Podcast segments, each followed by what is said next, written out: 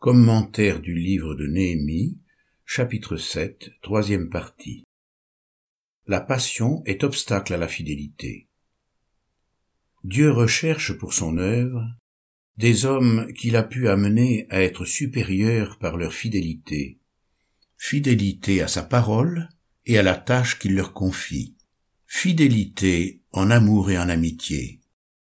L'homme fidèle est toujours là où Dieu et les hommes l'attendent, là où Dieu désire sa présence et où l'on a besoin de lui, car sa conscience l'y ramène sans cesse. C'est parce qu'il est libre de tout désir propre qu'il peut être fidèle, contrairement à l'homme passionné qui, lui, est infidèle. Un homme passionné ne peut servir Dieu à moins que sa passion ne soit détruite. Le chrétien ambitieux, par exemple, ne pourra jamais se satisfaire de ce qui lui est demandé, car, poussé par des convoitises toujours nouvelles, il ne tient pas en place. Et comme il est incapable de persévérer, on ne peut lui confier un travail.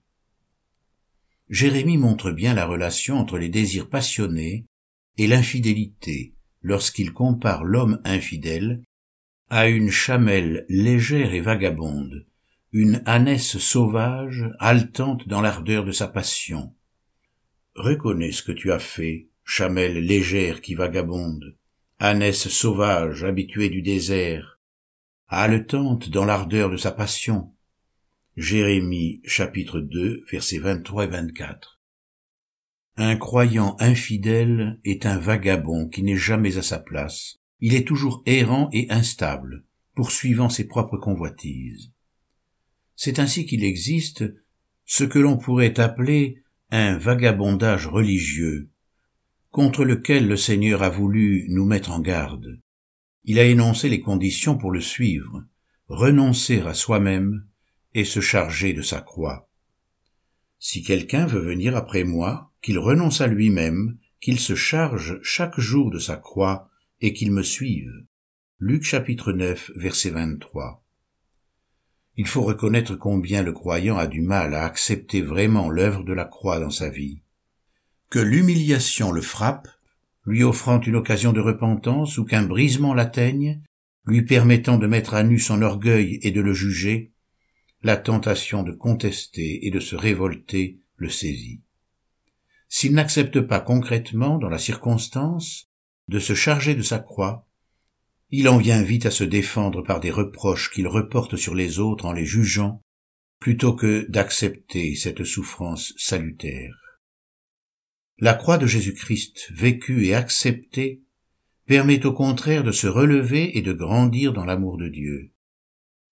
La souffrance n'est ni désirée ni recherchée en vue d'un plaisir, mais acceptée dans la soumission à Dieu comme étant un moyen nécessaire que Dieu utilise pour venir à bout de nos passions et de nos péchés.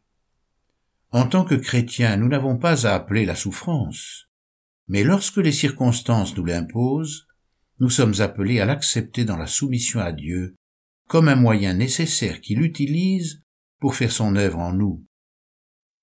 Ainsi, en parlant de porter sa croix, le Seigneur n'a pas voulu dire que nous devions porter nos propres souffrances, et celle d'autrui en vue de mérite quelconque, comme l'enseigne le catholicisme. L'écriture ne transcende nullement la croix, et elle n'exalte pas non plus la souffrance, ni aucune espèce de masochisme religieux.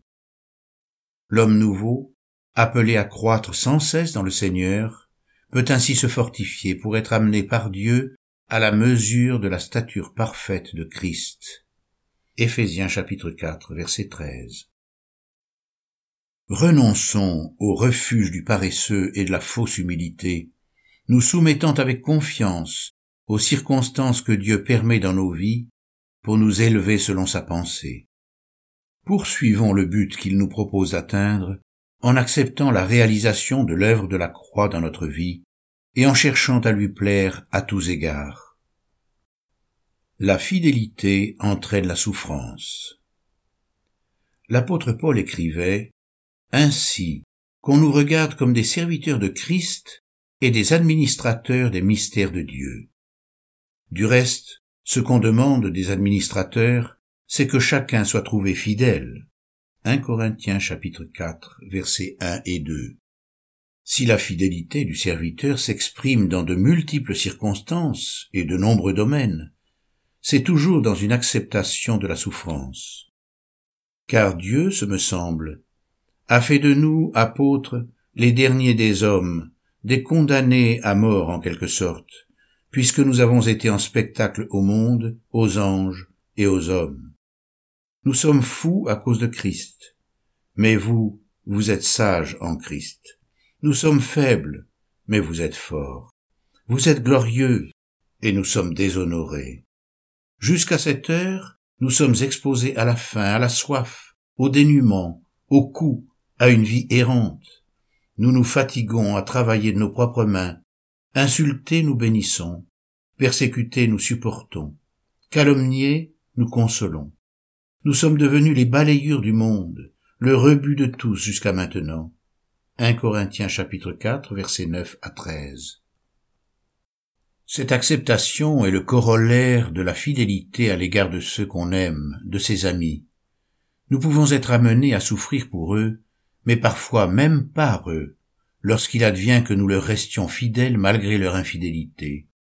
Il y a en toutes circonstances un prix à payer dans la fidélité, non seulement au sein du couple, mais aussi entre collaborateurs ou membres de l'Église, parce qu'en aucun cas l'infidélité des autres ne justifiera la nôtre. C'est pourquoi nous avons cette recommandation de l'Écriture. Que la loyauté et la vérité ne t'abandonnent pas. Lis-les à ton cou, écris-les sur la table de ton cœur. Proverbe chapitre 3 verset 3. Quelles que soient les souffrances occasionnées par une attitude de fidélité, assumons-les, afin d'être trouvés à la suite de notre Seigneur, fidèle dans toute sa maison. Hébreux 3 verset 6.